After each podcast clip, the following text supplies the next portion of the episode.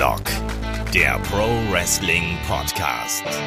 Ja, hallo und herzlich willkommen zu Headlock, dem Pro Wrestling Podcast, Ausgabe 254. Heute mit dem Rückblick auf WWE Extreme Rules 2019. Es gibt also den großen Rückblick vom letzten Event vor dem SummerSlam. Mein Name ist Olaf Bleich, ich bin euer Host und bei mir, da sind heute wie schon in der Preview der Michael Schecki Schwarz. Wunderschönen guten Tag. Wunderschönen guten Tag. Schön dabei zu sein. Ich freue mich. Und natürlich ist auch der Kai wieder dabei. Wunderschönen guten Tag. Hallo. Ja, ein picke, packe, volles Wrestling-Wochenende war es ja. Es gab den G1 Climax, es gab Evolve 10th Anniversary äh, auf dem WWE Network zum ersten Mal auch. Es gab äh, natürlich All Elite Wrestlings, äh, Fight for the Fallen. Und Kai und ich haben ja hier schon gestern eine Extraschicht geschoben. Kai, nach All Elite Wrestling, dann nochmal WWE. Ist langsam gut mit Wrestling oder hast du noch Bock? Ja, also ich bin jetzt erstmal froh, dass erstmal Pause ist. Also so diese vier Stunden Events, das ist schon eine Hausnummer, ne? Es hat schon was, ne? Also die Review zu äh, Fight for the Fallen äh, gibt's natürlich dann auch bei Patreon und Steady hier für die Supporter. Ähm, ja, aber zwei so Klopper hintereinander, das ist schon ordentlich. Und wenn man sich dann noch, wie es ja auch einige von euch da draußen gemacht haben, sich da noch die anderen Events reinzieht, das ist schon ordentlich zu tun gerade. Shaggy, wie sieht's bei dir aus? Schaust du äh, den ganzen Krempel, der da noch so äh, derzeit läuft? Bist du noch jemand, der sich den G1 Climax jetzt anschaut? Nee, den G1 Climax schaue ich mir fast eigentlich nie an. Obwohl es schade ist, ich versuche mir immer so ein paar Perlen dann rauszupicken und die nachzuholen. Und ähm, Extreme Rules habe ich mir jetzt angeschaut und auch fertig angeschaut, weil ich das ja jetzt reviewe. Ähm, ansonsten hätte ich mir natürlich erstmal Fight of the Fallen fertig angeschaut. Das habe ich nämlich noch nicht ganz geschafft. Das werde ich aber noch nachholen. Aber so, ich, ich habe gedacht, ich sollte das hier zumindest Extreme Rules vorher gesehen haben, bevor ich drüber spreche. Mal anders als sonst. das ist sehr löblich auf jeden Fall.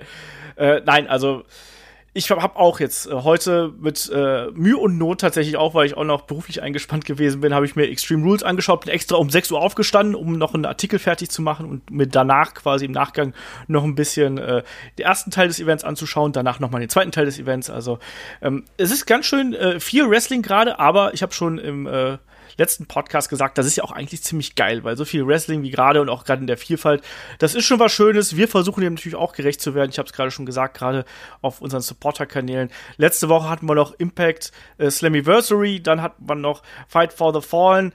Äh, wir hatten auch die WCW dazwischen mal wieder eingestreut, also ganz viel Kram, den es da gibt. Aber damit würde ich sagen, lasst uns hier einfach durchstarten, weil Kai hat schon gesagt, auch der Event war wieder ordentlich lang. Es gab natürlich dann noch am Ende den großen Paukenschlag und zu Beginn gab es dann ja vor allem eine Kickoff-Show und es sind doch noch neue Matches dazu gekommen. Nicht nur zur Kickoff-Show, auch zur Main-Card. Wir fangen wie immer ganz vorne an. Da gab es nämlich das äh, Match um die Intercontinental Championship zwischen ja, Champion Finn Bella und Shinsuke Nakamura. Dieses Match schwebte ja so ein bisschen in, im Raum nach den Geschehnissen äh, der letzten Wochen und wurde dann äh, noch relativ kurzfristig angekündigt. Das heißt aber, dass die zwei neu hinzugefügten äh, Geschichten hier, die zwei neu gefügten Matches, dass die bereits längere Zeit feststanden, aber eben noch nicht angekündigt worden sind, um noch eine Überraschung im Petto zu haben. So. Wir haben einen neuen Intercontinental Champion, Kai. Shinsuke Nakamura hat's gemacht. Wie gefiel dir das Match dazu? Ähm, ich fand, das war eine angenehme Überraschung, dass du mit Nakamura gegen Finn Balor in, in dieses Event startest, also oder in die Kickoff-Show startest. Aber das war so, ach guck mal, das haben wir ja. Also weil wir haben ja auch überlegt, ah, was kommt in die Kickoff-Show? Hier, na klar, Cruiserweights. Und ähm, dass es noch dabei war, war irgendwie eine positive Überraschung, weil ich auch normalerweise gar nicht in die Kickoff-Show reingucke. Von daher war ich ganz froh, dass, dass ich es jetzt hier review, weil sonst hätte ich es einfach nicht mitbekommen, hätte nur gelesen, ah, Nakamura hat gewonnen. Da wäre mir so ein bisschen Überraschung verwehrt gewesen, aber ähm, ich mag das. Das Match war jetzt nicht so besonders, war irgendwie kurzweilig, was schade ist prinzipiell für ein Nakamura für ein Baylor Match. Ähm, ich hatte meinen Spaß damit, ich war gut unterhalten. Ich finde es irgendwie cool, dass Nakamura gewonnen hat, weil, sagen wir ehrlich, ein Finn Baylor war jetzt nicht so interessant, nein, war eigentlich gar nicht interessant als Intercontinental Champion, weil auch nichts passiert ist. Und ähm, Nakamura hat wieder was zu tun, hat wieder so ein bisschen mehr Edge gezeigt. Und Finn Baylor hat jetzt vielleicht Zeit für äh, andere Sachen, wenn wir so in Richtung äh, The Club gucken. Ja, da gibt es ja aktuell das Gerücht, dass man ihn quasi für den Club freigemacht hat, muss man so auszudrücken.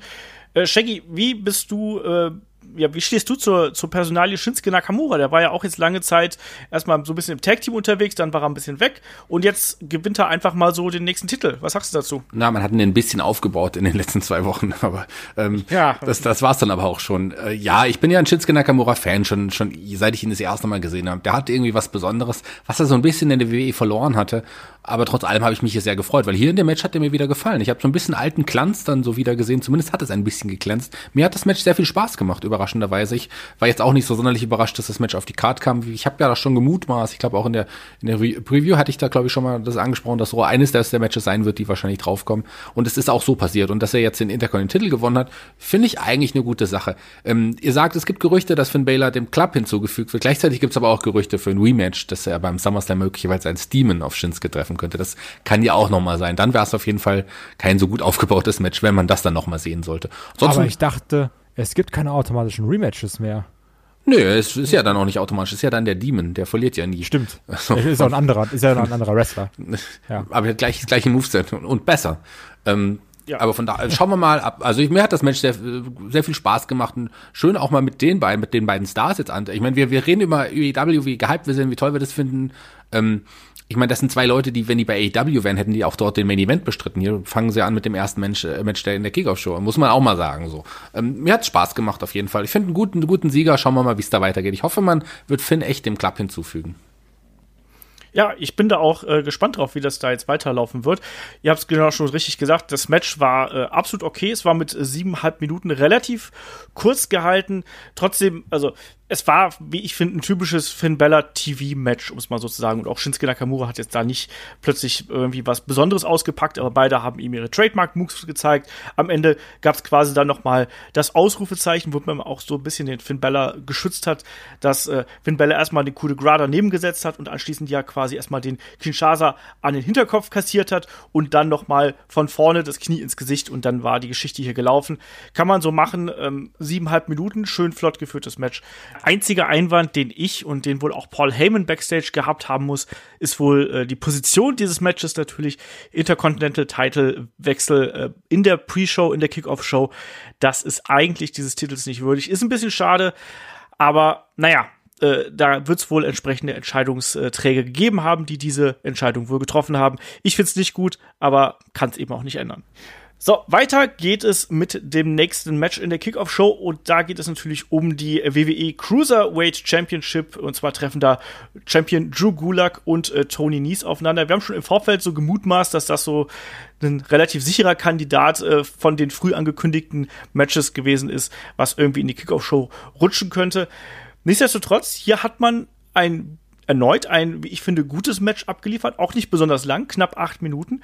Und Drew Gulak hat seinen Titel verteidigt und ich finde, da waren ein paar richtig geile äh, Sequenzen drin. Gerade dieser Einroller zum Ende hin von Drew Gulak oder dann auch diese ganzen Konter, da hat man schon gemerkt, dass die beiden auch hier das Publikum dann irgendwie gehabt haben und den Leuten Lust auf mehr gemacht haben.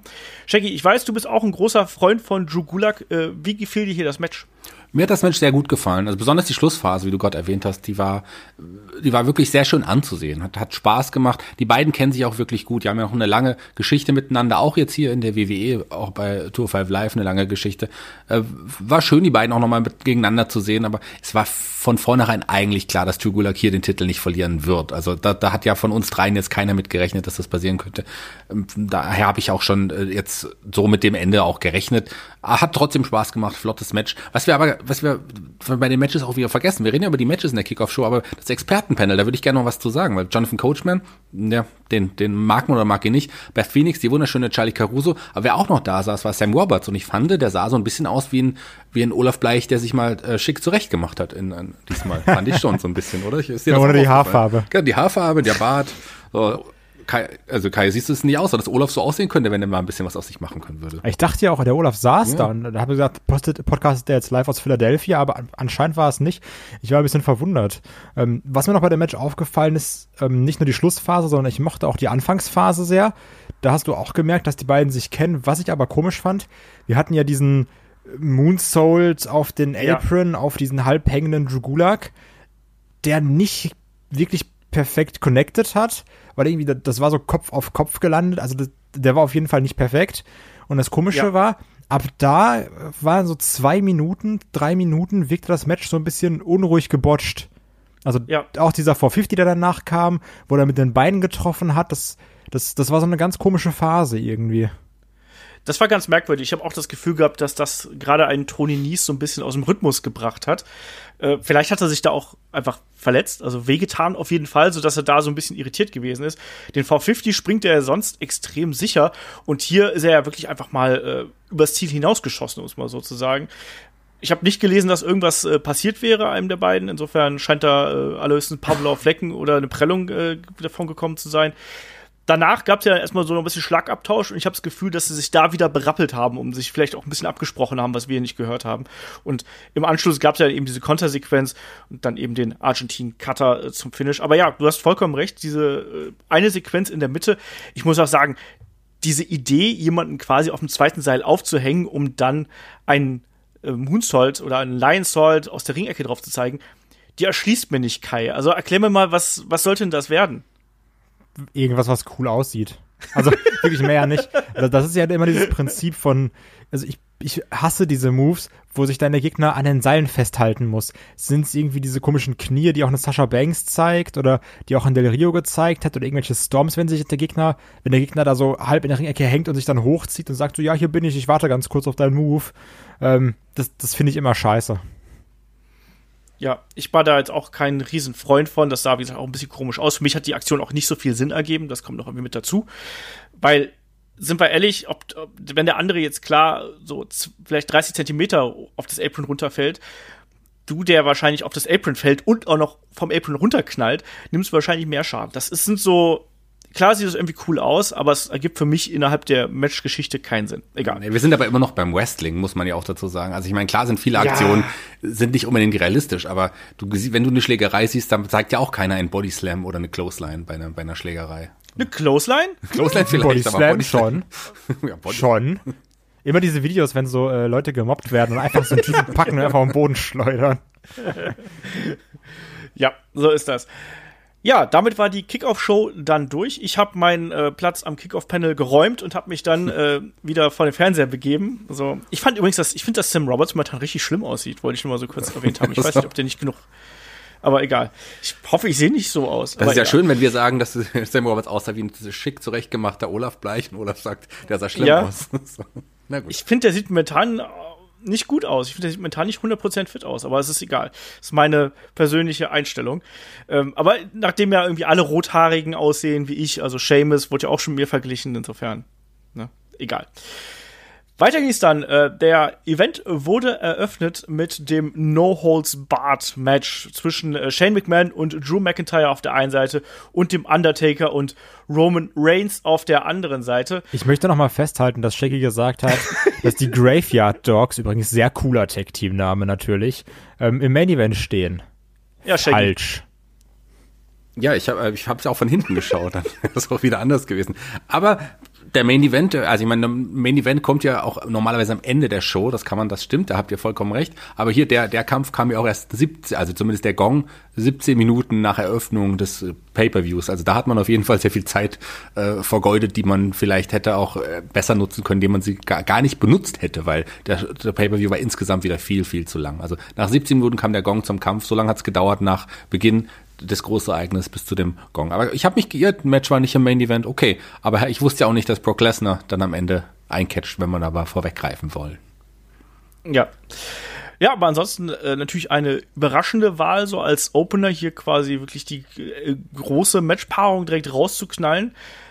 Was mich hier gleich gestört hat, ich glaube, Kai hat das letztes Mal gesagt, wenn das hier wieder mit äh, Tag Team Rules startet, obwohl es No Holds Barred ist, dann äh, raste ich aus. Und Kai, es ist so gekommen. Und zwar nicht nur bei diesem Kampf, sondern auch bei späteren Matches. Ja, es, äh, ja, es ist wieder einfach bescheuert, ne?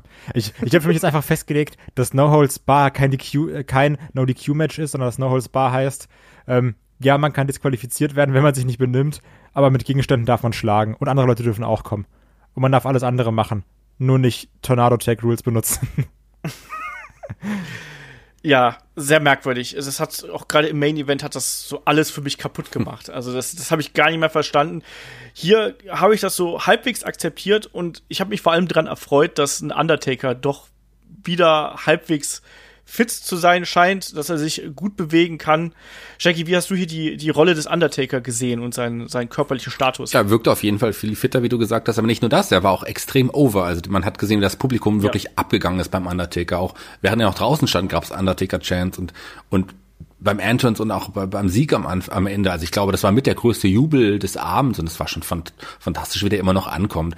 Da fragt man sich, also muss man sich gar nicht mehr fragen, warum man den Undertaker immer wieder zurückholt, wenn er beim Publikum immer noch so connected. Das ist es halt. Ja.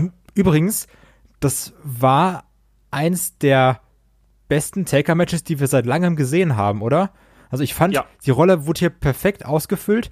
Der sah gut aus, hat seine Aktion gezeigt. Ähm, klar, das Match hatte gerade in dieser wir, wir versuchen den Taker umzubringen Phase ein paar Längen, aber der Undertaker hat mir richtig gut gefallen und ich muss auch sagen, ein Drew McIntyre, der für mich sonst nur aus Hinknien und Claymore besteht, ähm, hat das hier echt gut gemacht. Gerade dieser Moment, wo dann Taker sein Signature äh, Rest in Peace Taunt, nenne ich ihn jetzt mal, mit diesem Daumen-Kinn, Daumen-Halsbums gemacht hat ähm, und er da so von hinten so creepy aufgetaucht ist. Ja. Ich mochte das. Und ich mochte, wie ein Taker gekämpft hat. Ich mochte den Reigns. Shane mag ich eh nicht. Ich mochte den Drew McIntyre. Ich fand, das war richtig gut. Mir hat's auch Spaß gemacht. Ich bin da komplett bei dir. Auch der Stare-Down von Drew McIntyre und dem Undertaker, das fand ich auch äh, höchst atmosphärisch. Also das hat für mich auch gepasst. Ich fand's auch gut, dass Shane McMahon jetzt hier nicht den mutigen, ah, ich habe den ja schon mal im Hell in a Cell gegenübergestanden, äh, McMahon gespielt hat, sondern wirklich auch den feigen äh, Boss mehr oder weniger äh, gemimt hat, der sich hinter seinem äh, übergroßen Lakaien irgendwie versteckt hat. Das fand ich in Ordnung, dass er dann am Ende klar, natürlich, er muss natürlich seine Coast to Coast springen, er muss den Elbow springen, aber es hat innerhalb der Matchgeschichte durchaus Sinn ergeben. Kai hat gerade schon richtig gesagt, es gab so ein paar Längen. Ähm, Shaggy, was sagst du zu dem Eingriff von Elias, dass wir jetzt hier auf einmal äh, so, so eine Dreier-Kombo haben? Der musste ja irgendwie kommen, auch der Eingriff, äh, da es ja irgendwie erlaubt war. Aber zu dem, in dem Augenblick habe ich gar nicht damit gerechnet. Und dann stand er plötzlich da und da gab es einen Gitarrenschlag. Ich glaube, es sollte ja die Last Ride auf den Kommentatoren, das Kommentatorenpult geben oder so. Ähm, ja, war okay. Also das hat natürlich, ein, ein Shane braucht ja so Leute um sich rum, weil er selber gut, man hat ihn stark dargestellt in den letzten Monaten, aber eigentlich glaubt man ja selber nicht, dass er einem Undertaker oder einem Roman Reigns ebenbürtig gegenüberstehen kann. Von daher war das schon okay, dass Elias dann gekommen ist. Er hat ja auch noch sein Fett wegbekommen. Und insgesamt hat Shane McMahon auch gar nicht so genervt in dem Match irgendwie. Seine Aktionen haben gar nicht so genervt wie sonst, find, fand ich. Das meine ich ja. Er war hier sehr sparsam irgendwie eingesetzt und hat ja auch sehr viel kassiert. Und ich hatte auch den Eindruck, dass er im Vergleich zu anderen Matches, gerade für den Undertaker, extrem gesellt hat. Also, wie der die Clothesline teilweise verkauft hat, da habe ich mich schon an Videospiel erinnert gefühlt, wenn er da so, wenn der Undertaker in die Ecke gerannt kommt, die Clothesline äh, schlägt und Shane dann die Beine hochreißt und irgendwie in den Seilen taumelt.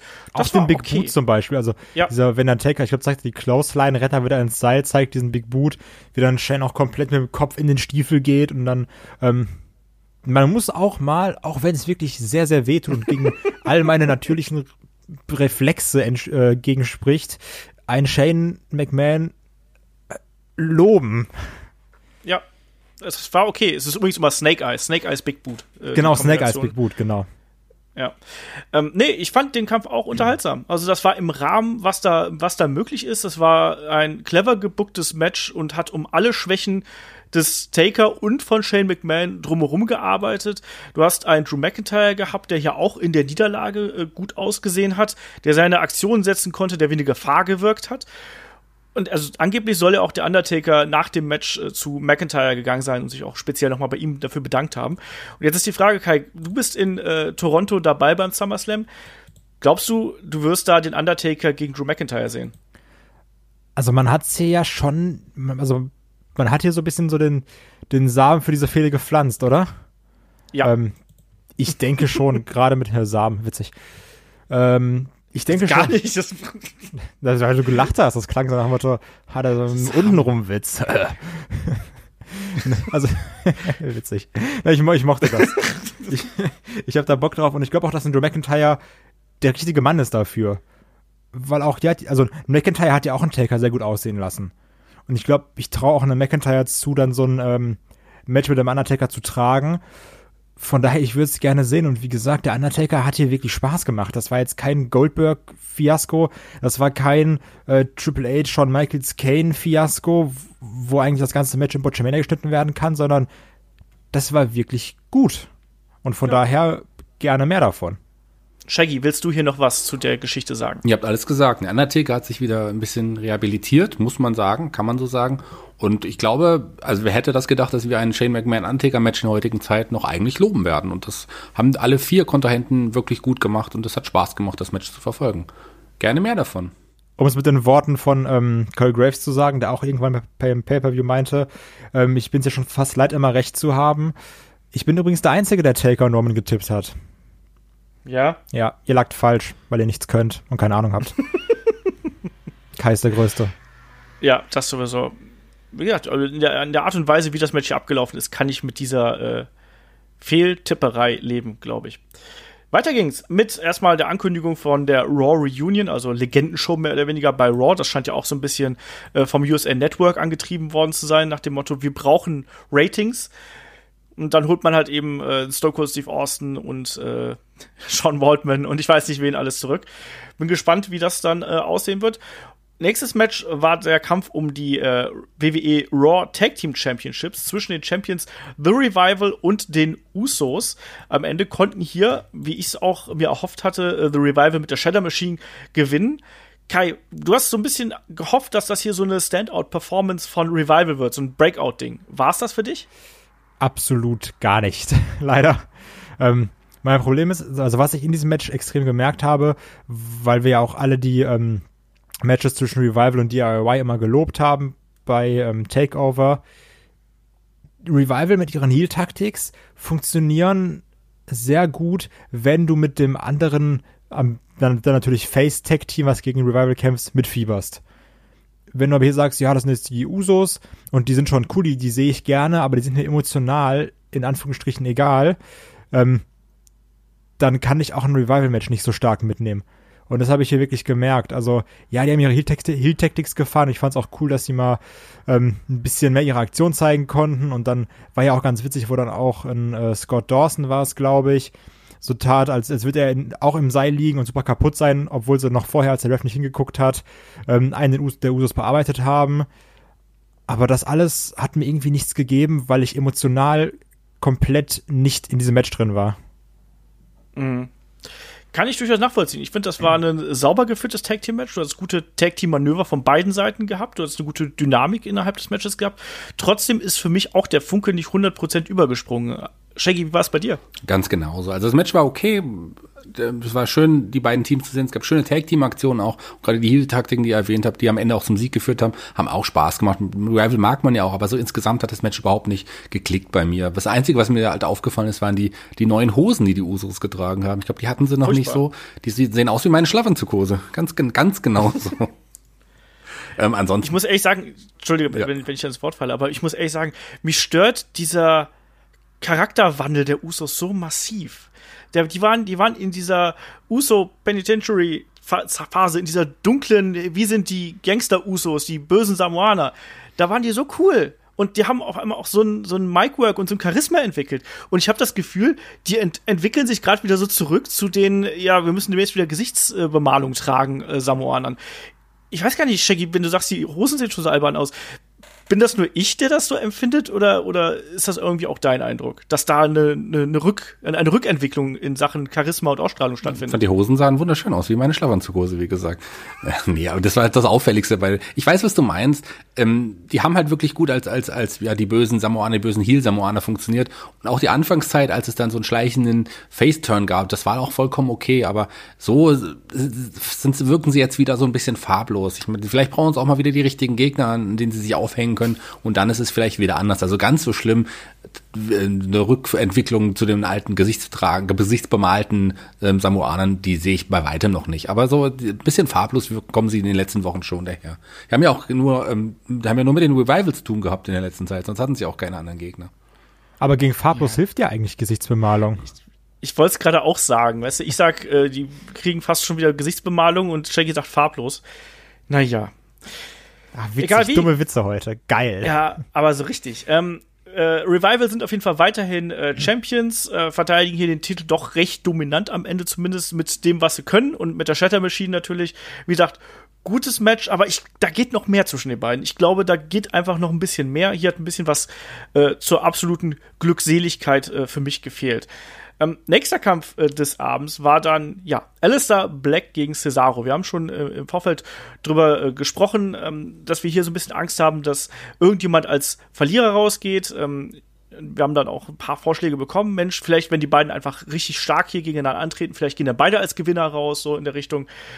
Ähm, ich finde, das war ein starkes Match, was die beiden hier gehabt haben. Äh, eine gut erzählte Geschichte, gute Action auch da habe ich das Gefühl, da geht noch ein bisschen mehr. Shaggy, du hast ja auch hier eine, eine lange Historie mit Alistair Black und, und Cesaro, kennst du ja auch schon äh, lang genug. Äh, wie hast du den Kampf gesehen? Mir hat der Kampf sehr viel Spaß gemacht und es gab ja hier sogar This is Awesome Chance. Das hätte man, also das ja. Publikum war insgesamt sehr, sehr gut drauf, muss man so sagen. Was? Findest du? Zumindest Was? bis dato. Was? Zumindest bis dato. Scheiße. Doch, zumindest bis dato. Nein. Nee. Nee.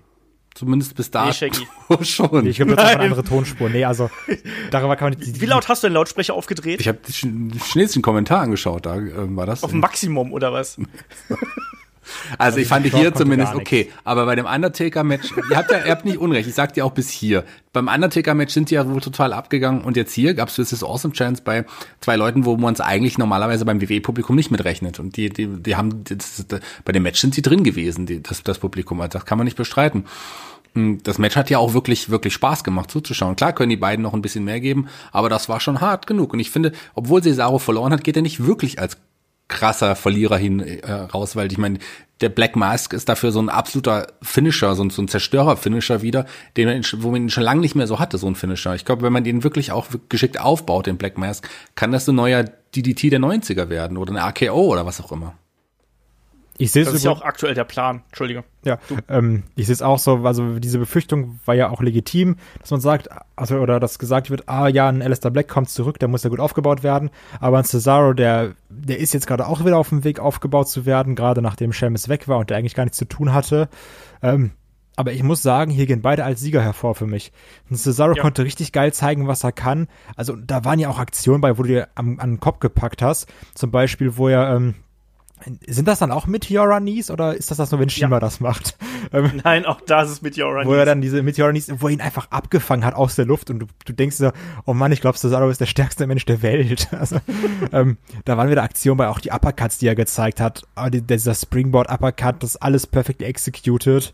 Ähm, da wurde gekontert. Und auch, ich meine, das muss doch das Match für dich gewesen sein, weil da wurde ja ein Körperteil bearbeitet, Olaf. Also, pff, hallo? Ich fand's super. Vor allem, vor allem weil äh, es ja auch noch dann äh, verkauft worden ist. Genau, ne? wo, wo dann, dann äh, ne? wo er dann Alistair dann, Black zum äh, Uppercut nicht hochwerfen wollte. Ich springe jetzt genau, einfach zum rein. Beispiel.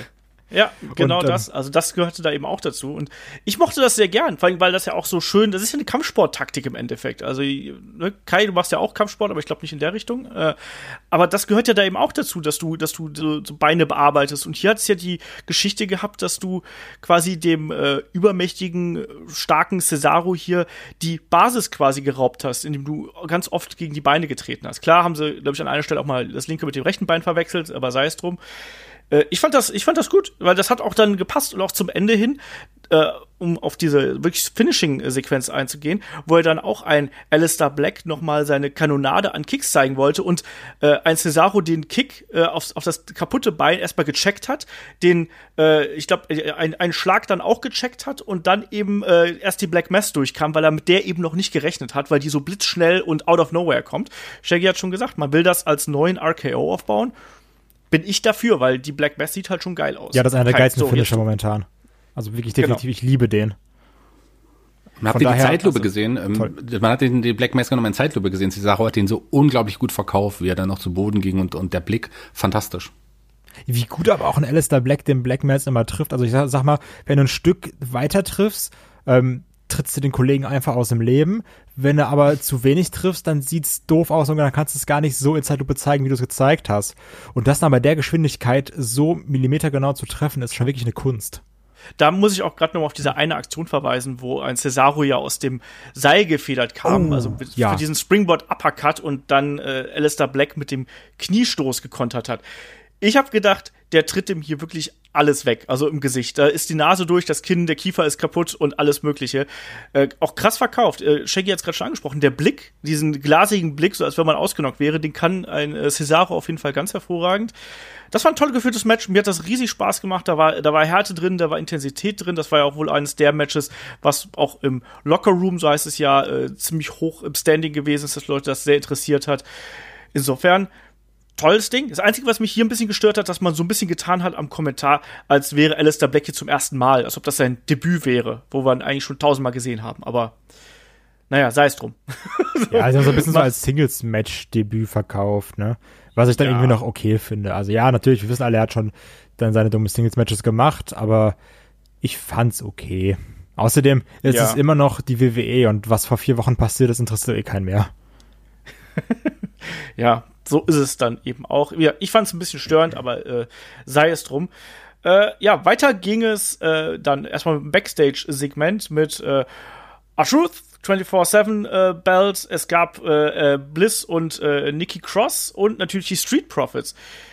Shaggy, du als, als äh, Freund der Comedy, wie findest du die Street Profits und das ganze Gedönse jetzt hier mit äh, R-Truth und Konsorten? Also ich bin kein Fan der Street Profits. Ich weiß nicht, ob ich das schon mal gesagt habe. Geben mir irgendwie auch gar nichts. Ähm, bin eh nicht so dieser Gangster-Rap-Fan, Typ irgendwie. Also so das Gimmick ist nicht so meins. Ich, Montes Ford hat auf jeden Fall eine ganze Menge Charisma. Aus dem kann schon noch mal was werden. Aber so, ähm, die sind auch ein gutes Team, zeigen gute Aktionen und sowas. Aber so, so ihre Sprüche, die finde ich jetzt nicht so interessant. Also da, die muss ich nicht unbedingt sehen. Wobei ich finde, dass aber eine Alexa Bliss zusammen mit einer Nikki Cross, die funktionieren sehr, sehr gut zusammen. Ich meine, das ist die gleiche Geschichte, die wir schon oft bei von Alexa gesehen haben. Aber so diese, ja, dieses hübsche Highschool-Mädel, das irgendwie äh, die andere, das andere Highschool-Mädel ausnutzt, die nicht ganz so hübsch ist. Ähm, das ist, funktioniert halt bei, bei Alexa einfach so richtig gut. Und äh, Nikki Cross verkauft das auch. Also die beiden sehe ich gern zusammen. Das macht Spaß, aber so die Street Profits hätte ich da jetzt nicht in dem Segment auch noch gebraucht. Und ich meine, bei Archus ist ja jetzt auch nicht viel passiert, außer dass er die, die Hornswoggle-Bilder aufgehängt hat. Immerhin. Ja, ich mag die Street Profits tatsächlich der Rolle hier ganz gerne. Ich finde die ganz unterhaltsam. Du hast gesagt, Montes Ford äh, mit seinen Ankündigungen ist, glaube ich, äh, unterhaltsamer als ganz viele andere Leute am Mikrofon derzeit. Kai, wie ist da deine Einstellung zu? Weil ich glaube, über die Street Profits haben wir bis jetzt noch nicht gesprochen. Ich fand die am Anfang richtig, richtig kacke. Also, also lange am Anfang. Noch, äh, auch, also noch bevor die NXT Tech Champs waren. Ähm, aber momentan oder so in den letzten Monaten habe ich angefangen, die extrem zu mögen. Also ich mag es, wie sie kämpfen. Ich mag diese Kombination aus, ähm, aus den beiden. Also aus Montes Ford und Angelo Dawkins. Ich finde, die sind gut zusammen. Montes Ford teilweise extrem am Overacten. Also ja. schon so, dass du sagst, schalt mal zwei Gänge vielleicht runter. Ähm, aber soll ja auch so sein, dass die äh, Backstage-Sachen mit denen nicht mal gepretaped sind, sondern live. Und das ist ja schon dann einiges an Vertrauen, was in so ein, in Anführungsstrichen, junges Tech-Team gesteckt wird. Ähm, ob das jetzt hier so überragend war, weiß ich nicht. Also ich fand jetzt Sachen bei Raw, die sie gemacht haben, lustiger. Aber ich bin mal gespannt, wo das hinführen soll. Also die werden jetzt ja sicherlich nicht die nächsten vier Monate einfach Backstage rumlaufen und irgendwelche witzigen Sachen erzählen. Ähm, ja. Ich mag die und ich finde die auch bei weitem interessanter als die Story um Nikki Cross und äh, Bailey äh, und Alexa Bliss. Ja. ja ich finde die auch ganz unterhaltsam. Ich fand dieses Where the Party at fand ich ganz lustig. Da musste ich äh, schmunzeln und der Rest war war okay.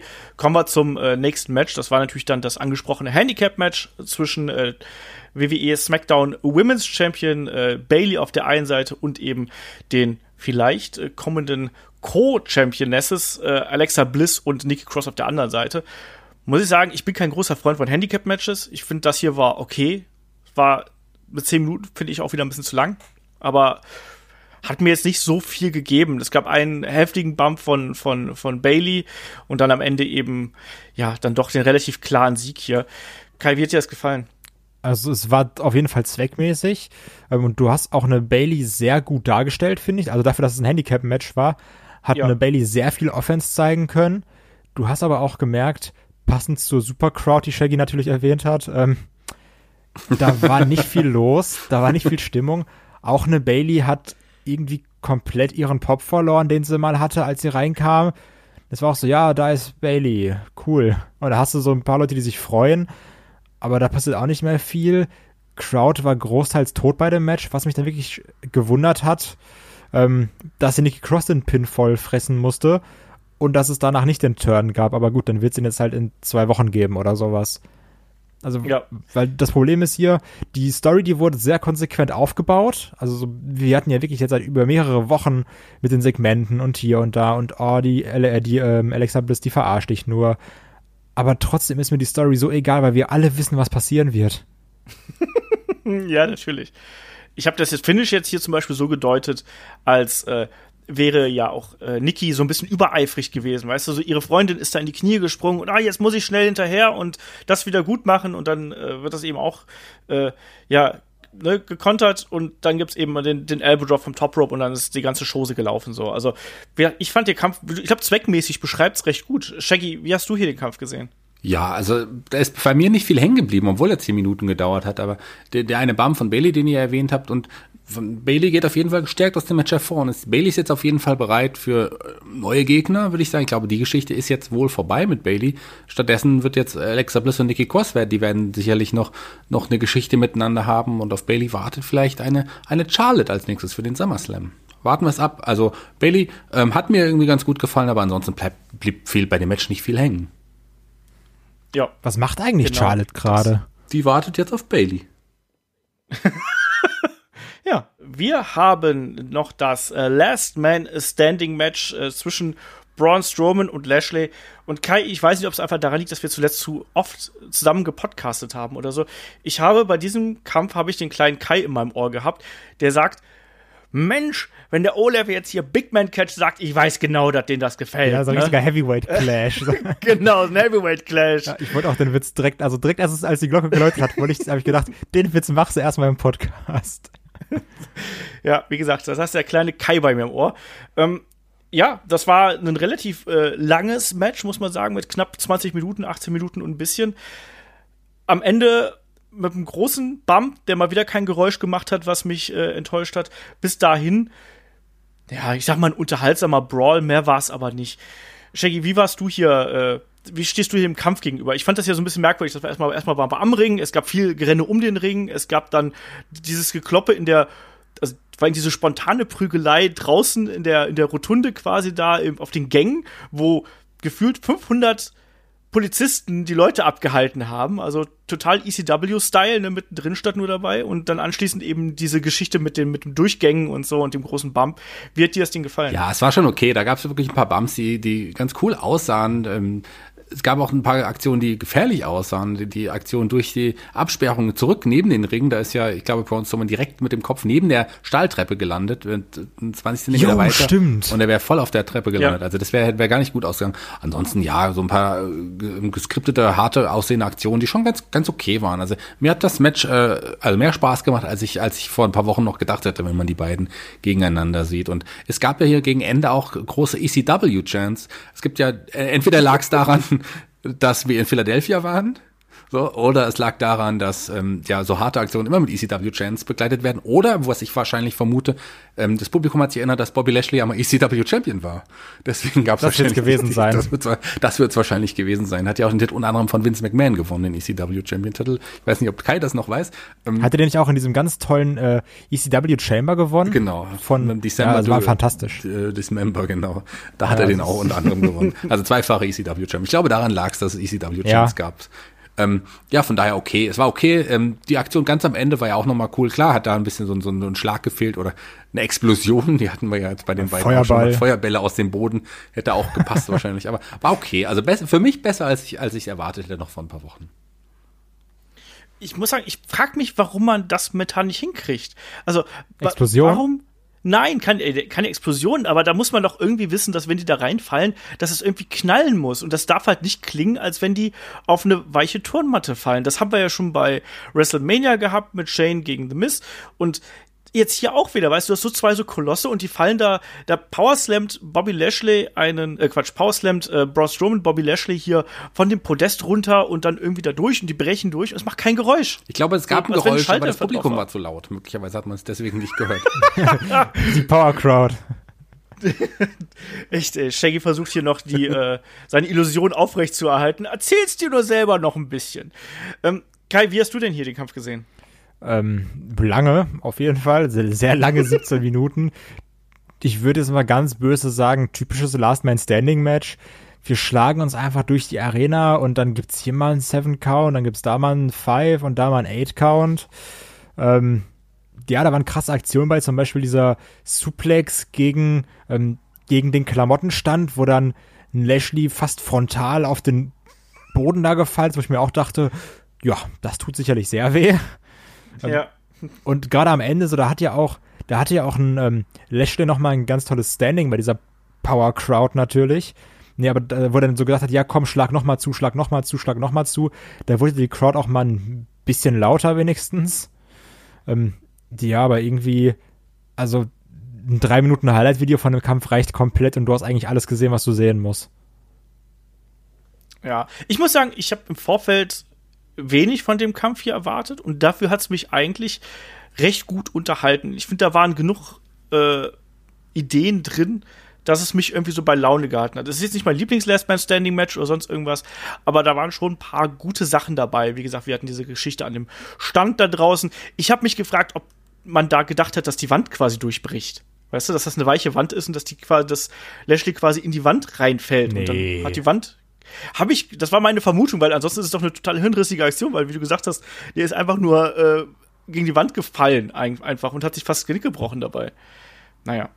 Ähm, aber auch dieser, dieser Spear, den, den Shaggy gerade schon angesprochen hat, draußen durch die Barrikade, da waren schon ein paar gute Sachen dabei. Äh, Braun Strowman hat natürlich hier auch seine, äh, seine Verletzungen verkauft, dass man das nach wie vor versucht hat zu erklären mit, oh, hier Internal Damage oder sonst irgendwas. So, ja, nee, ist klar.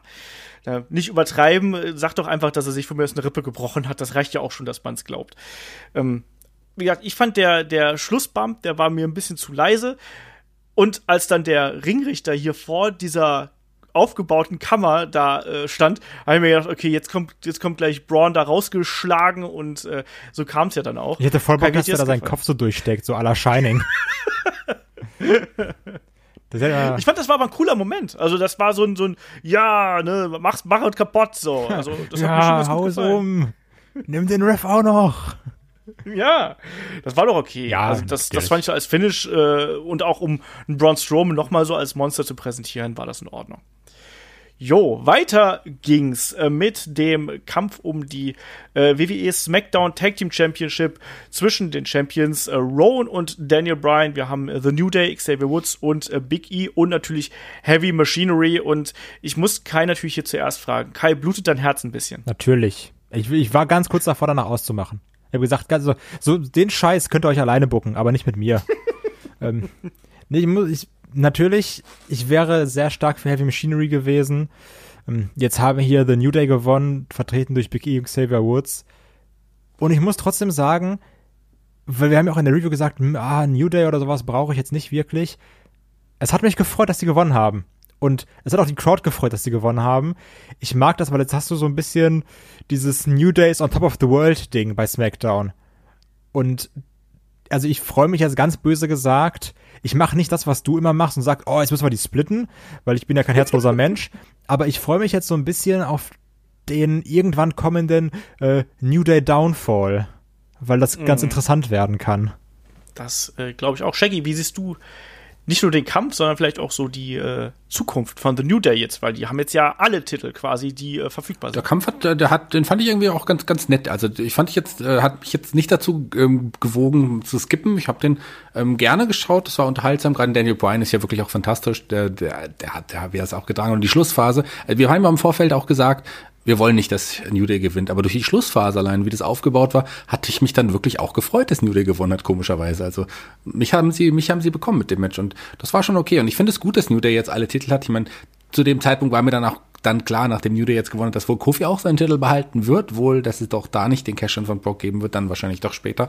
Ähm, und so haben sie jetzt alle Titel, ist interessant, weil ja, der Kofi ist ja jetzt nicht mit Tag Team Champion wahrscheinlich, wenn er den Singles-Titel hält, wie es sonst immer war, wenn New Day ähm, Tag Team Titel hatten, waren es ja alle drei, dann schauen wir mal. Ich glaube nicht und hoffe nicht, dass man New, dass es jetzt New Day ähm, Blow-Off gibt oder so, dass äh, ich glaube, die können doch einfach zusammen einfach noch glücklich sein und den Titel noch ein bisschen verteidigen.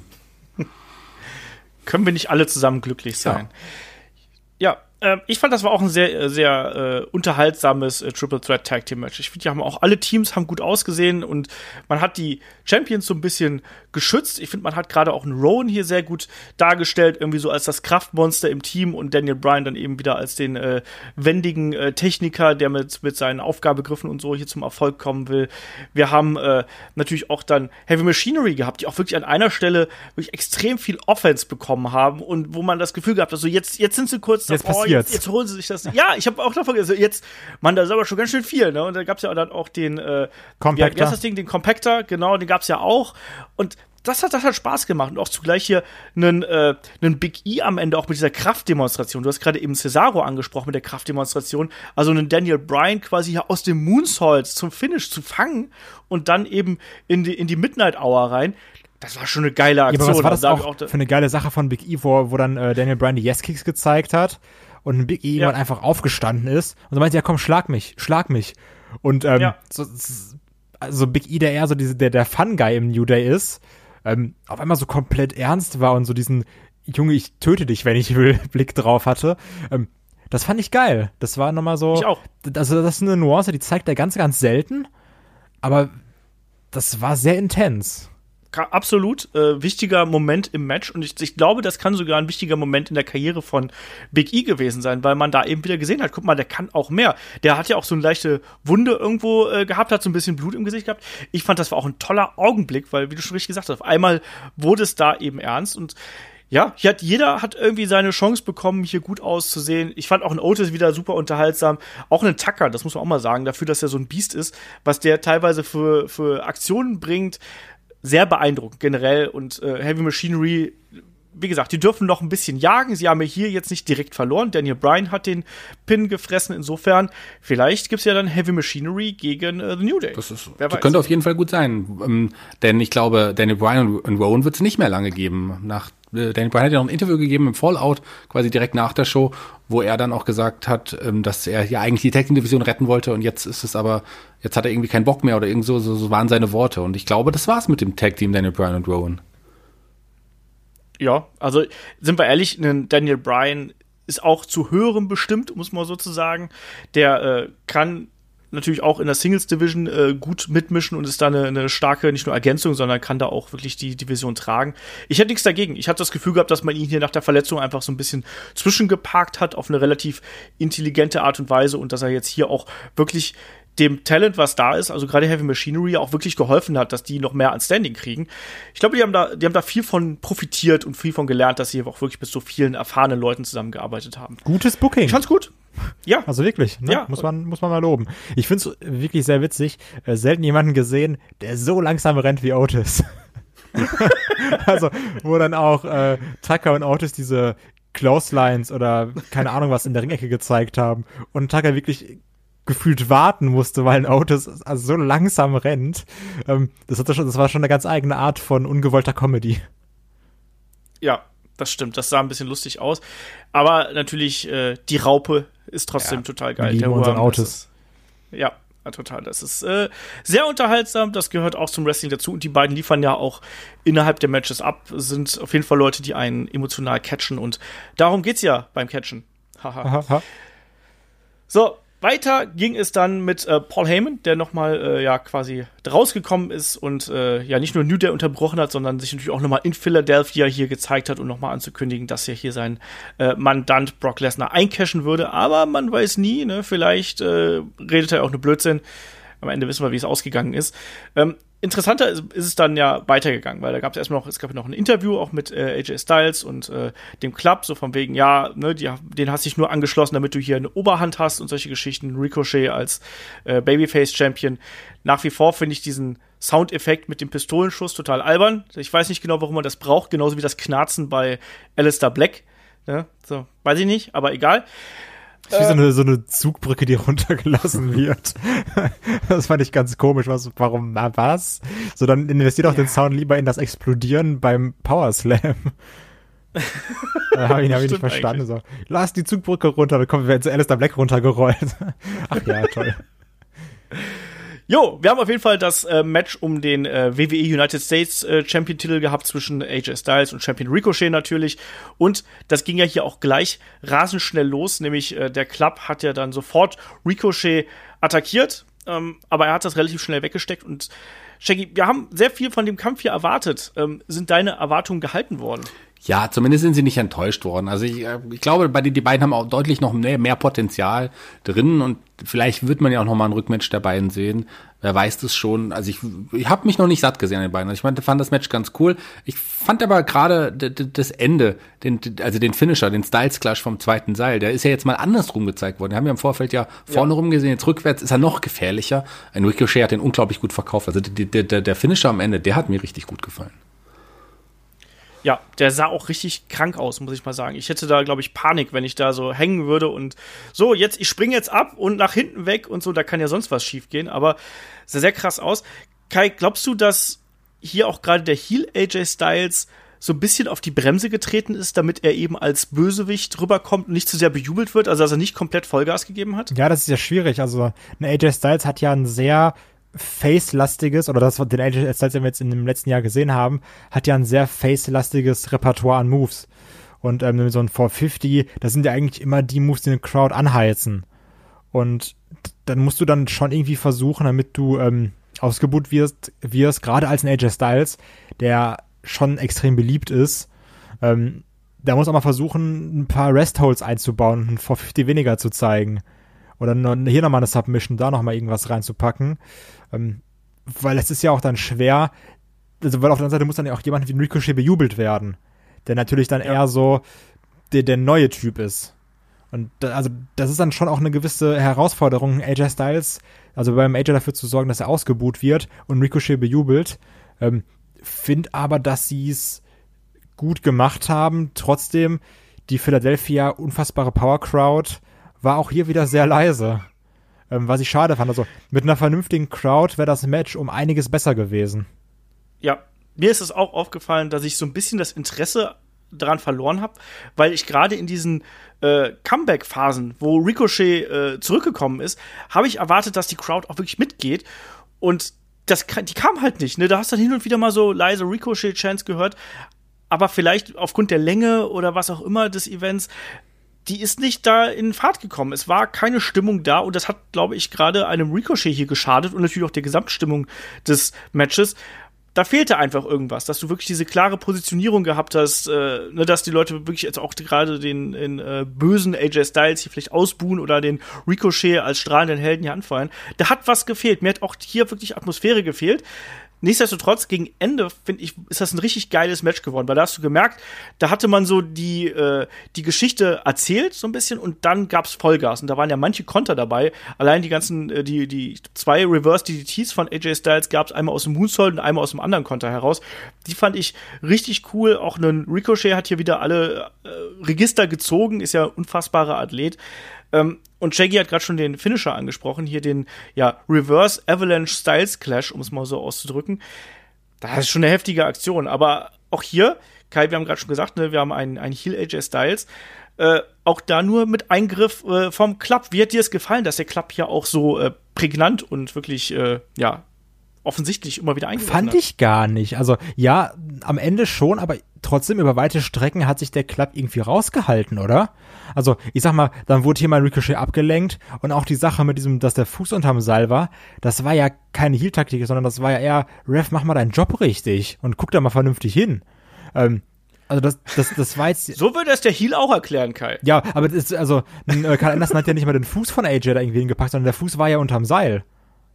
Also von Anfang an. Ja und einfach nur so, ja, hier, guck da richtig hin. Weißt du, wäre es jetzt wieder ein Face gewesen oder so, wäre dann, dann nach dem Pinfall dann wieder ein Ref rausgekommen, hätte gesagt, nee, das Restarten war jetzt. Also von daher auch einfach mal ähm, Fair Play, sage ich hier auch mal. Fair Play und sowas. Ähm, Shaggy, ist der Club nur Opfer des Systems? Ach, ich, mm. Also sagen wir mal so, man hat ja, man hat ja den Club oder, oder zumindest die, die Good Brothers und wirklich bisschen begraben gehabt. Die sind jetzt noch nicht auf dem Standing, dass sie wieder der alte Club irgendwie sind. Das, das braucht noch ein bisschen. Und ähm, bei mir kommen sie auch noch nicht so richtig an. Klar habe ich mich gefreut, dass man den Club jetzt wieder zusammengeführt hat, aber da muss noch mehr passieren. Und die, es gab ein paar Eingriffe. Klar, Heel AJ Styles, das gehört einfach so dazu, aber ich, da muss noch ein bisschen mehr mit dem Club passieren. Man muss den noch dominanter darstellen und vielleicht kommt ja noch ein Mitglied hinzu. Ähm, dann wirkt es vielleicht auf jeden Fall interessanter. Aber so im Moment ähm, gibt mir das alles noch nicht so viel. Obwohl AJ war Styles schon- dabei ist. Aber es war halt schon so natürlich, wie du gesagt hast, Olaf, ähm, dass dann im Endeffekt der letzte Eingriff von äh, Luke Gallows entscheidend war, wodurch dann natürlich dieser äh, Styles Clash gezeigt werden konnte. Ja, und ich bin sehr gespannt, wie es jetzt weitergeht, weil ich damit nicht gerechnet habe, wenn ich ehrlich bin.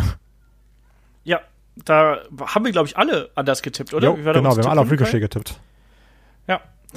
Ich finde es trotzdem gut. Ich finde es auch äh, in, der, in der Entwicklung äh, interessant. Und finde es auch gut, dass wir jetzt hier mal wieder ein Stable haben, offensichtlich. Ja. Also äh, eine Gruppierung und da vielleicht auch drumherum gearbeitet wird. Ich meine, klar, New Day ist auch ein Stable, aber hier jetzt mal so in einer anderen Geschichte. Bin gespannt. Gerade auch die Heel Stables können ja sehr interessant sein, wenn wir hier mit Ricochet dann schon mal einen Gegner haben, weil da werden ja wahrscheinlich dann auch noch die entsprechenden Gegner zu kommen. Äh, ich glaube, dass auch ein Ricochet und AJ Styles, dass die noch mehr können. Trotzdem war das schon so als quasi, ja, jetzt erstes Payoff-Match, weil die hatten ja schon Matches vorher. Ich glaube, das war schon mal so der, der erste Teaser und wenn die dann mal äh, vielleicht noch auf einer größeren Bühne und vielleicht noch bei einem anderen Match, da geht, glaube ich, einfach noch mehr. Die Hörer sind ja immer Freunde von Fantasy Booking. Ähm, von daher booke ich jetzt einfach mal Fantasyhaft und sage, wenn wir eh Survivor Series als, nennen wir es mal Battle of the Brands haben, ähm, wie wäre es denn, wenn Finn Balor zum Club natürlich kommt und wir dann bei Series ähm, The Club natürlich mit AJ, Baylor und den Good Brothers gegen Undisputed Era haben? Da hätte ich Bock drauf. Na, Adam Cole, Adam Cole ist ja nehmen. auch ein ehemaliges Bullet Club Mitglied, von daher. Und ja, warum nicht? Also weil viel 4 gegen 4 hasse halt sonst nicht. Das stimmt, sonst müssten wir noch jemanden bei The New Day irgendwie äh, einkaufen. Weiß Kevin nicht. Owens. Big Show. Ja, zum Beispiel. Auch. Bi- Big Show geht überall. So, weiter geht's im Programm. Äh, wir bekommen auch ein weiteres Match, was ja äh, auch relativ spät angekündigt worden ist, nämlich äh, Kevin Owens gegen äh, Dolph Ziggler. Jo, 10 Sekunden. Es gab ein bisschen Getöse, es gab einen Stunner und dann war das Ding äh, zu Ende. Shaggy, was sagst du dazu? Hat man hier jetzt einen Dolph Ziggler endgültig äh, demontiert? Wie hat die, die, die Rede von Kevin Owens Na, Kevin Owens Reden gefallen einem ja eigentlich immer ganz gut. Dem Kevin Owens baut man auch wieder richtig gut auf, so nach seinem Intermezzo als Heel kurzfristig.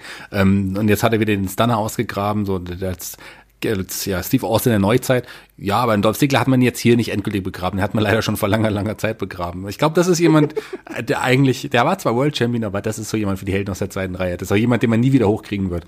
Da hat man so viel verbockt. Der hatte ja Potenzial, dass man jetzt ja auch gar nicht mehr sieht. Das sieht man ja jetzt auch gar nicht mehr.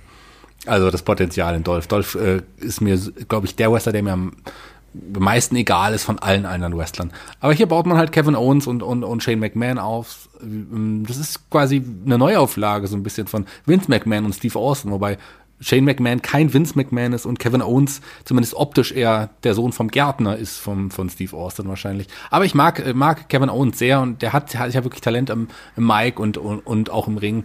Ich freue mich irgendwie auf die Auseinandersetzung, weil Kevin Owens tut es auf jeden Fall gut, mal wieder so präsent zu sein. Wobei ja wir so eine ähnliche Geschichte mit den beiden auch schon mal hatten, wenn wir mal so ein bisschen zurückgehen. Die Auseinandersetzung damals mit Kevin Owens und Sami Zayn auf der einen Seite und Daniel Bryan und Shane McMahon. Ach, da hatten stimmt, das so hatten wir ja schon. ähnliche Geschichte schon mal. Siehst du, man vergisst Ja, es halt auch wirklich, wie. Kai gesagt hat. Es ist einem, es ist nicht einem nicht nur egal, was vor vier Wochen war, man vergisst es auch. Aber jetzt ist so ein bisschen die Rollen Ja. getauscht. Ne? Jetzt ist ja Kevin Owens der Gute. Ja, Genau. Und außerdem fand ich es witzig, dass äh, Shea gesagt hat, den kriegt man nicht mehr hoch. Ich wollte jetzt einfach noch einen Peniswitz Ja, machen, aber dafür habt ihr zu lange geredet. Habt ihr jetzt selber Ja. davon. Ähm, die, Schade. Schade, Chance vertan. genau. Wir wollten endgültig mal ein unterhaltsamer Podcast werden. Und Ja, bei bei- Pimmelwitze hier. Bei Peniswitzen hätte Kai wahrscheinlich, äh, Kai hätte den gebraucht, wäre auch okay, aber Olaf hätte wieder so gekichert wie vorhin. Also Olaf mit seinen, was, 45 Jahren, der, da muss man nicht mehr so kichern, Olaf. Das sind, Ja, da hätte auch Olaf den kürzeren gezogen. Nee, ähm, übrigens, ich muss sagen, ich fand's super toll, dass das Match genauso war. Also ich hatte jetzt hier auch keinen Bock auf irgendwie so ein kompetitives Sigler-Match. Ähm, ich mochte den zwar immer, aber ja, der Zug ist abgefahren. So, ja, Sigler ist mir egal. So, der kann auch mal weggestunt ja. werden. Und dann gibt's noch mal eine äh, Kevin Owens kurze Promo. Ich finde das super, was die da momentan mit Kevin Owens machen. Ich habe da richtig Bock drauf. Ja, ich glaube auch, da versucht man jetzt was Größeres aufzubauen. Ja, das ist auf jeden Fall das, was ein Kevin Owens verkörpern soll. Das hat er früher schon gemacht. Äh, das macht, macht er jetzt wieder. Äh, macht Spaß. Die Promo war gut. Da ist, da ist wieder Feuer drin so will man Kevin Owens sehen. Wir wollen nicht den schicken Shit hier sehen, wir wollen den lauten, äh, nervigen, teilweise beleidigenden und aufbrausenden Kevin Owens haben, der Leuten äh, einfach in die Fresse haut oder wie in dem Fall hier einfach einen Stunner verpasst. Das kann man absolut so machen. Wie gesagt, ein Dolph Ziggler, Shaggy hat schon gesagt, da, da verliert nichts mehr dran. Der ist ein talentierter Mann, aber da ist einfach inzwischen Hopfen und Malz verloren. So, nächstes Match war der Kampf um die WWE Championship zwischen äh, Champion Kofi Kingston und Samoa Joe ja, da haben wir gesagt, mal gucken, was draus wird. Und irgendwie war es ganz nett, aber leider auch nicht mehr. Zehn Minuten am Ende äh, verteidigt ein Kofi Kingston äh, den Titel mit Trouble in Paradise. Und ich habe mich so im Matchverlauf gefragt, ob Samoa Joe einfach nur der Typ ist, der halt so ja, so eine Brutalität ausstrahlt, aber dann trotzdem nie gewinnt. Weil am Ende frisst er eben diesen, diesen Kick und dann ist es wieder aus.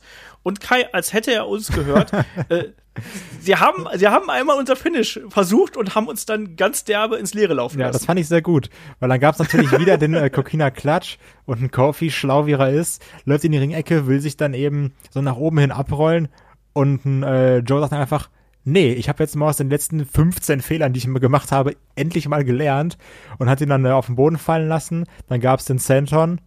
Ähm, was ein Centon doch, ne? Heißt doch so. Ja, ja, dieses Ding halt mit seinem Rücken, weil der ist ja sehr schwer, der Mann. Ähm, das war ganz gut, aber ja, momentan ist es irgendwie, Kofi ist in Matches, kassiert die ganze Zeit, zeigt dann Trouble in Paradise und gewinnt dann. Also, weil ich saß auch mhm. dann davor und hab dann diesen Trouble in Paradise gesehen und dachte mir, ja, das kann es ja nicht gewesen sein. Und auf einmal war es ein Three-Count. Und ja, das war dann irgendwie unterwältigend. Also ich meine, im Endeffekt ist es ja auch mal cool, dass du einen ähm, Babyface-Champion hast, dass der konsequent gebuckt wird und wirklich immer gewinnt. Und nicht so, ah, mit Glück und hier und da, sondern der ja im Endeffekt eigentlich immer clean gewinnt. Ähm, aber trotzdem, wenn es immer nur darauf hinausläuft, Kofi Kingston kassiert acht Minuten, zeigt eine Minute Offense und macht am Ende sein Troll in Paradise und gewinnt, dann ist das auch ein bisschen blöd. Ja, das ist aber nicht immer so. Es gab ja auch Matches, wo Kofi sieben Minuten kassiert hat oder zwölf Minuten. Stimmt. so, die gab's ja auch. Und dann Trouble in Paradise. ja, so, und dann Trouble in Paradise, das war auch. Aber was aber auch, ähm, das war, ja, das war nicht nur ein typisches Kofi-Match, das war auch ein typisches Samoa Joe-Match, weil Samoa, ja, also zumindest in seinen, in seinen äh, World-Title-Matches, ich, war das jetzt Match Nummer sieben oder acht, wo es um einen, um einen World-Title ging, dass Samoa Joe letzten Endes gewonnen hat schade, weil ich hätte, würde ihn gern mal als Titelträger verloren, sehen. Ja, verloren, genau, verloren natürlich. Ich würde ihn gern mal als Titelträger sehen, weil der hat ja eigentlich das Potenzial, aber immer kurz vor Ende also kurz vor, vor, vor Torschluss ist es gleich immer vorbei gewesen und er hat es nie geschafft, einen World Title zu gewinnen. Vielleicht ist das mal eine Geschichte für WrestleMania, wobei Joe sicherlich nicht äh, ja der richtige Typ für so eine WrestleMania-Geschichte ist. Aber warten wir es einfach mal ab. Aber hier war es schade. Ähm, das Match hat mir auch nicht viel gegeben. Das er, eigentlich hatte das ja unglaublich Potenzial, aber naja, wie gesagt, typisches Kofi, typisches Samoa Joe-Match ja, schade, so äh, insgesamt. Ne? Man hat sich da durchaus mehr von erwartet. Ich finde auch, dass, dass Joe ja seine Aufgabe ja immer gut macht irgendwo. Ähm, ich fand hier diese, diese Aktion mit der Treppe, wo er, wo er Kofis Mittelfinger äh, da eingeklemmt hat und oben drauf getreten hat, fand ich super fies. Zugleich hat es mich dann aber auch wieder massiv gestört, dass Kofi als nächstes Chops zeigt. Mit beiden Händen. Wie krass. So, ja, nee, ist, wie, wie krass denn? schlecht oder wie krass gar nicht hat eigentlich die Crowd auf den Mittelfinger von Kofi reagiert? Ja, also, natürlich. Also, da, also da, da, da war ja nichts. Also das, das war, ja. War, die waren wahrscheinlich heiser schon. Ja, weil die, weil die so durchgechantet haben bei dem äh, Alexa Bliss Match. Ja, das stimmt. nee, also das war, wie gesagt, das war, das war solide geworktes Match, aber das hätte genauso gut äh, in jeder Wochenshow stattfinden können. Und wir haben jetzt alles über Samoa Joe gesagt. Ich warte darauf, dass, dass ich glaube, wir müssen einfach irgendwann den Helden aus der zweiten Reihe Podcast über Samoa Joe machen.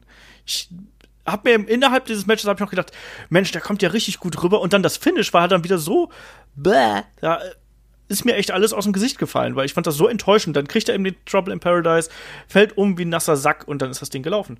Fand ich extrem schade. Ich finde, Samoa Joe hat Riesenpotenzial, auch als Heel-Champion da irgendwas darzustellen. Offensichtlich sieht man ihn hier, äh, wie er ursprünglich auch angenommen, als man ihn verpflichtet hat, nur als Aufbaugegner für andere Babyfaces. Finde ich schade. Naja, machst du nix. Äh, dann war auch schon Main Event Time und äh, Main Event Time bedeutet natürlich, wir kriegen das, äh, oh Gott, jetzt muss ich hier wieder die ewig lange Ankündigung machen. Das Winners Take All Extreme Rules Championship Match um die äh, WWE Universal Raw Women's Championship und natürlich es ist Last Chance für Lacey Evans und Baron Corbin. Und Kai, wir sind wieder beim selben Punkt angekommen. Es gab schon wieder Tag Team Rules, obwohl es hier sogar Extreme Rules gewesen ist und trotzdem hat man sich hier sehr stoisch an diese äh, krassen Tag Team Regeln gehalten. Ja, es geht ja darum, dass nämlich die Männer die Frauen nicht schlagen dürfen. Oder etwa doch. ähm, ja, es hatte schon seine coolen Momente, bin ich ganz ehrlich. Ich finde immer noch, dass Seth Rollins und Becky Lynch keine Chemie haben, komischerweise. Ähm, hier war trotzdem, also hier waren noch nicht so ein paar Ansätze da, ganz am Anfang, wo sie dann angefangen haben, äh, super romantisch dann Baron Corbin und Lacey Evans zu vermoppen äh, mit den Candlesticks. Das war ganz witzig. Aber wenn du dann auch wieder siehst, wie, wie unkoordiniert da die beiden die Tische aufbauen, so als hätten die noch nie irgendwas miteinander zu tun gehabt. Also, Mann, ey.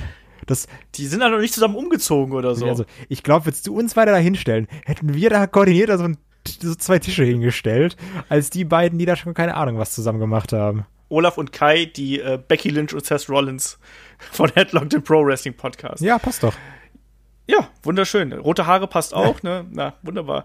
Ähm, ja, ich fand den Kampf eben auch also da, da gegen Ende hat es mich so ein bisschen äh, abgeholt, aber ansonsten war das, war das ziemlich grauenvoll. Ich bin sehr froh, dass wir jetzt quasi hier nicht nochmal Seth Rollins gegen Baron Corbin sehen, weil diese Kombination reicht mir. Mir reicht auch Becky Lynch und Lacey Evans.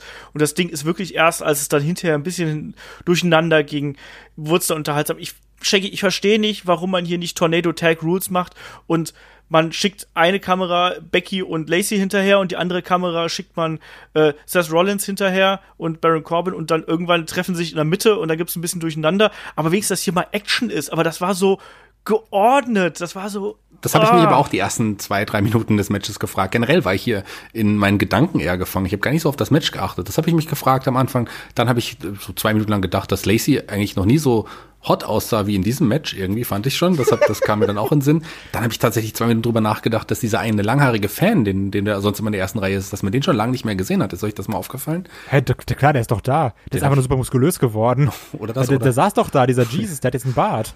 Nein, das ist er nicht. Doch, ist doch, das? ich schwöre, der ist das wirklich. Der ist sehr krass aufgebaut, der Kollege. Okay. Ja, der ist auf Steroiden. Gut. Was ist eigentlich, Entschuldige, wenn ich jetzt hier kurz springe, was ist eigentlich mit diesem Fan passiert bei dem Last Man Standing Match, der da fast die Treppen runtergeworfen worden ist, als er da entgegengerannt kam? Habt ihr es gesehen? Ich glaube, der ist gestorben.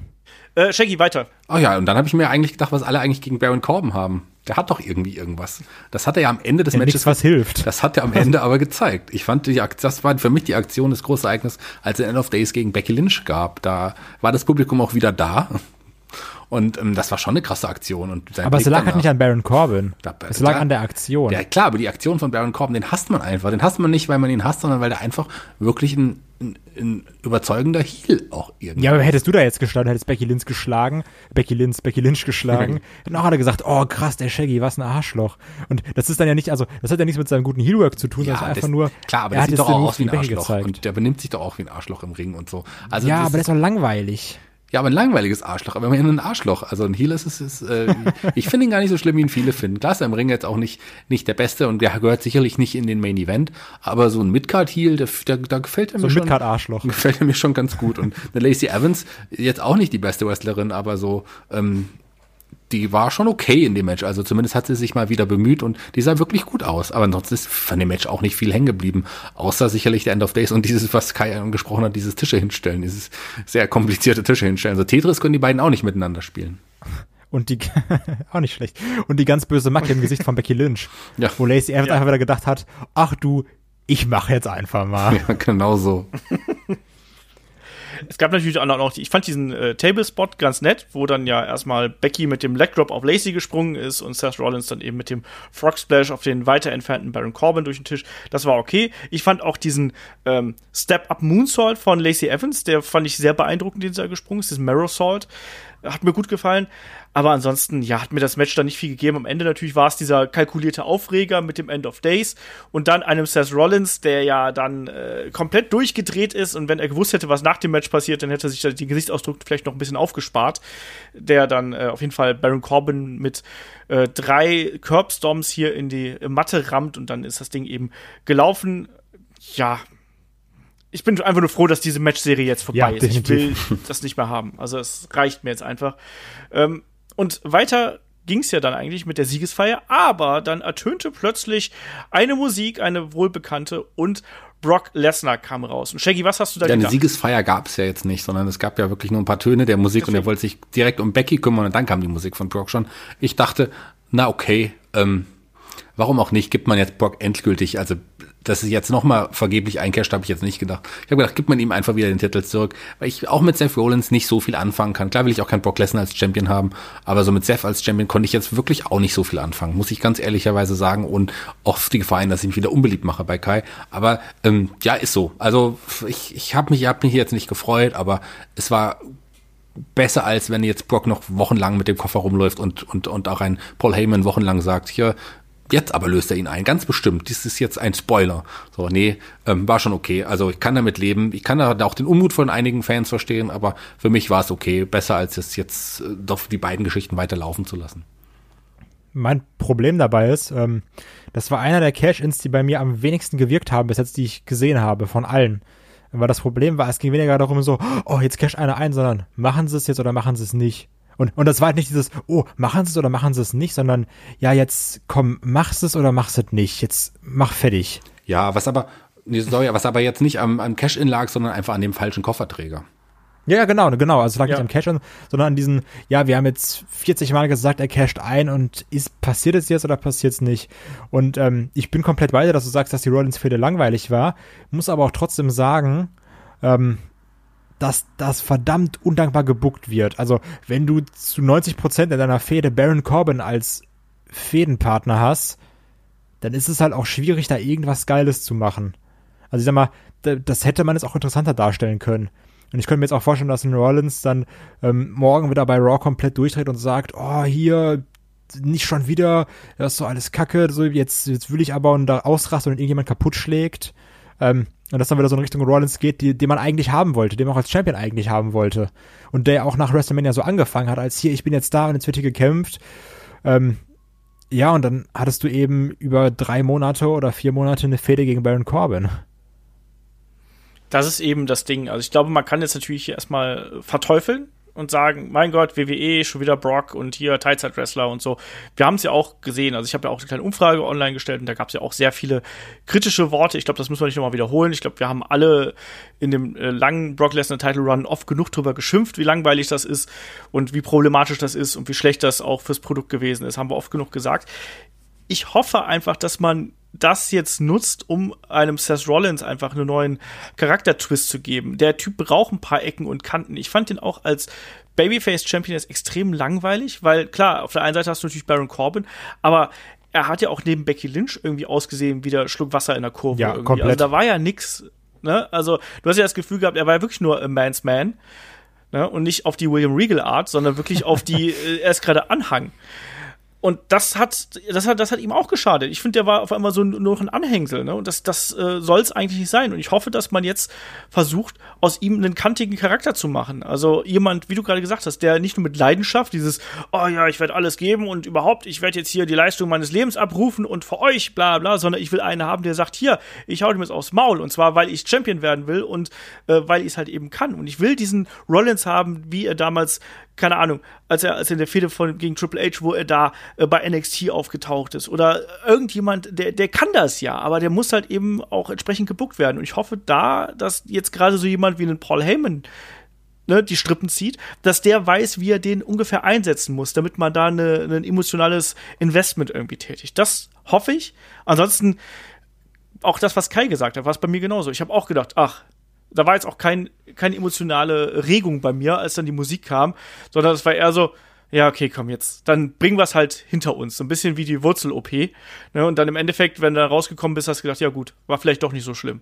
Ja, also, weil es ist, aber- jetzt, ja, jetzt ist es endlich passiert. So, jetzt habe ich es hinter mir. Ja, Jetzt genau. weiß ich, äh, Ja. jetzt weiß ich, das steht nicht mehr im Raum. Genau das ist es. Ähm, wir haben auch gleich da äh, eine, eine Nachricht von bekommen via Instagram und die greife ich jetzt hier einfach mal auf, weil sie mich heute quasi aus dem Schlaf gerissen hat. Äh, da hat uns der äh, Jael, sage ich jetzt mal, äh, geschrieben. Ich bin mir nicht sicher, ob man den Namen richtig ausspricht, aber egal. Ähm, er schreibt auf jeden Fall, wie wird die neue Regentschaft von Brock Lesnar aussehen? Und da frage ich den Shaggy mal zuerst. Shaggy, was glaubst du, wie äh, wird ein Brock Lesnar hier regieren als neuer Universal Champion? Ich hoffe nicht lange, sagen wir es mal so. Also ich kann ihn auch nicht mehr als, als Universal Champion sehen. Mm, Das muss nun wirklich nicht sein. Also ich hoffe sehr, dass er vielleicht im großen Match beim SummerSlam den Titel wieder abgibt. Ich hoffe, es wird nicht Roman Reigns sein, der, der ihn, der diesmal entthront. Schauen wir mal. Also ich, ich, ich kann es nicht einschätzen. Also ich möchte nicht schon wieder die gleiche Geschichte mit einem, Champion haben, der ab und an mal auftaucht und dann in seinen typischen Brock Lesnar Su- Suplex-Matches ähm, den Titel verteidigt. Das kann ich und will ich nicht nochmal sehen. Dann gebe ich auf. Kai, wie, was denkst du? Was erwartet uns hier? Ähm, ich kann mir wirklich vorstellen, dass ein Brock Lesnar den Titel nicht lange halten wird. Und das ist jetzt, das ist keine Prediction, das ist ein Spoiler, haha. Nee, ähm, das ist jetzt nicht nur dummes Gehoffe oder sowas. Und ich sehe schon, wie wir dann in einem halben Jahr hier sitzen und sagen so, oh Mann, hoffentlich verliert Brock Lesnar endlich den Titel. Ähm, nee, ich kann mir das wirklich vorstellen, dass da jetzt jemand Neues aufgebaut wird und dass ein Lesnar den vielleicht sogar nur bis zum SummerSlam hält. Also, das ist jetzt momentan meine Hoffnung, aber auch irgendwie meine Vermutung. Dass man jetzt beim SummerSlam jemand Großen gewinnen lässt. Oder, also, dass vielleicht sogar wirklich ein Rollins irgendwie zurückkommt und das Ding da gewinnt. Irgendwie, irgendwie so in der Art. Ich, ich kann mir nicht vorstellen, dass jetzt unter diesem neuen Change und wir wollen alles anders machen, Lesnar wieder Champion wird, wenn die Fans das offensichtlich scheiße finden. Oder du sagst wirklich, wir machen es, um Ratings zu bekommen, aber dann schießt du dir erneut, wie in den letzten Jahren gesehen hast, ins Bein. Also ich sehe das so, ich, eigentlich sehe eine Möglichkeit, Brock den Titel länger behalten zu lassen. Und zwar, wenn er bei WrestleMania im nächsten Jahr den Titel an Matt Riddle verliert. Das fände ich okay. Ansonsten bitte jetzt beim SummerSlam schon. Ach ja, ich denke, dass, also meine, meine Hoffnung ist, äh, dass es so wird, wie Kai gerade gesagt hat. Ich befürchte aber, dass es ein bisschen länger dauern wird, ehrlich gesagt. Ich könnte mir sogar vorstellen, dass er jetzt das Ding noch bis zum Rumble hält und bis dahin aufgebaut wird. SummerSlam halte halt ich auch nicht für unmöglich. Ich kann mir auch vorstellen, dass wir beim SummerSlam äh, Brock Lesnar gegen Seth Rollins kriegen und dass da dann vielleicht auch noch mit, mit einer Stipulation hinten dran. Mal sehen. Aber es ist gerade sehr, sehr schwer. Ich will auf jeden Fall nicht, äh, dass wir einen Brock Lesnar dauerhaft wieder als äh, Champion sehen, einfach weil ich möchte, dass dieser Titel wieder in den Shows vertreten sein soll. Und das muss es ja eigentlich auch. Das muss ja auch eigentlich passieren. Gerade wenn man auch die Ratings haben will, musst du auch den obersten Champion da haben. Da kannst du nicht deine, äh, deine Kunden damit irgendwie angeln, dass du sagst, ja, übrigens, der hier, ja, der größte Name im Wrestling ist übrigens unser Champion, aber der ist vielleicht nur im nächsten halben Jahr dreimal da.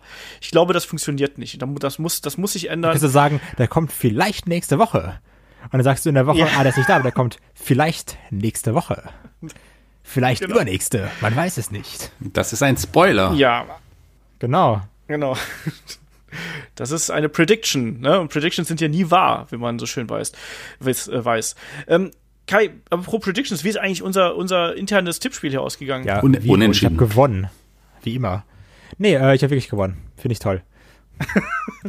Weil du hattest ja auf Alexa Bliss und Nikki Cross getippt. Grandios Ja, falsch. Ähm, ja, und sonst, Shaggy hat auf Bobby Lashley getippt, also muss man nicht drüber reden.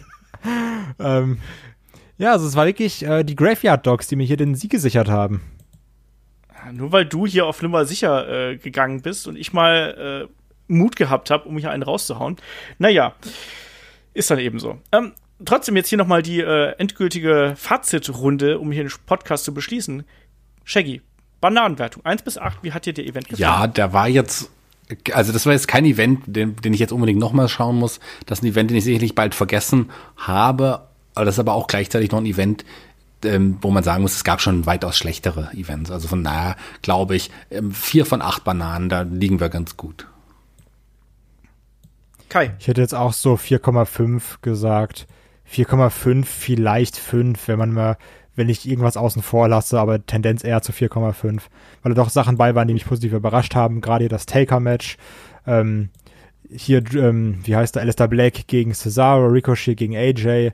Da waren doch schon Sachen bei, womit ich dann auch viel Spaß hatte. Ja, ja 4,5. Ich bin heute mal positiv. Ich sag mal, ich gebe dem eine 5. Es war auf jeden Fall zu lang. Trotzdem, wie gesagt, ich fand den Opener gut. Ich fand auch die, äh, die Kickoff-Show äh, fand, ich, fand ich ordentlich. Auch das muss man irgendwie mit einkalkulieren. Ähm, wir haben ein solides Tag Team Match gesehen um die Raw Tag Team Championships. Wir haben ein wirklich gutes und sehr unterhaltsames äh, Three-Way Tag Team Match gesehen.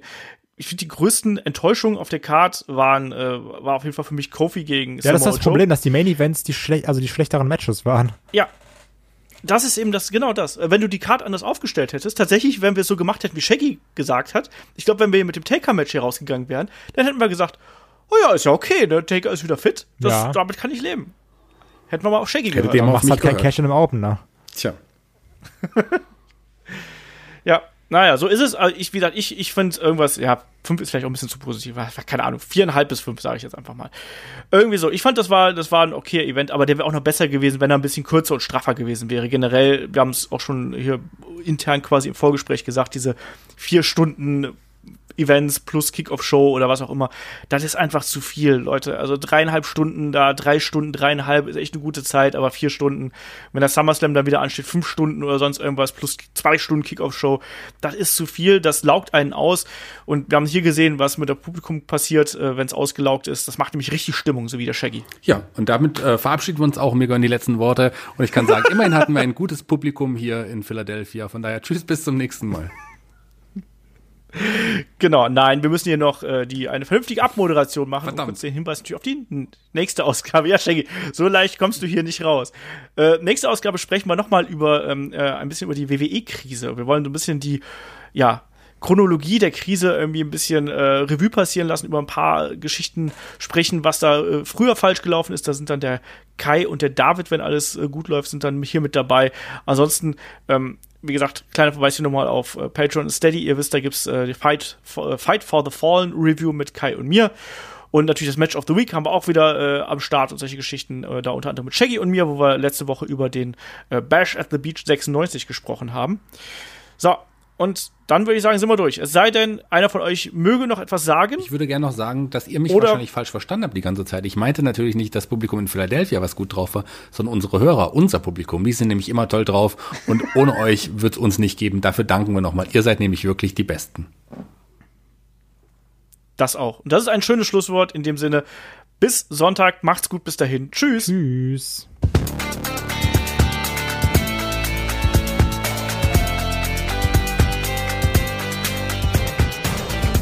Headlock, der Pro Wrestling Podcast.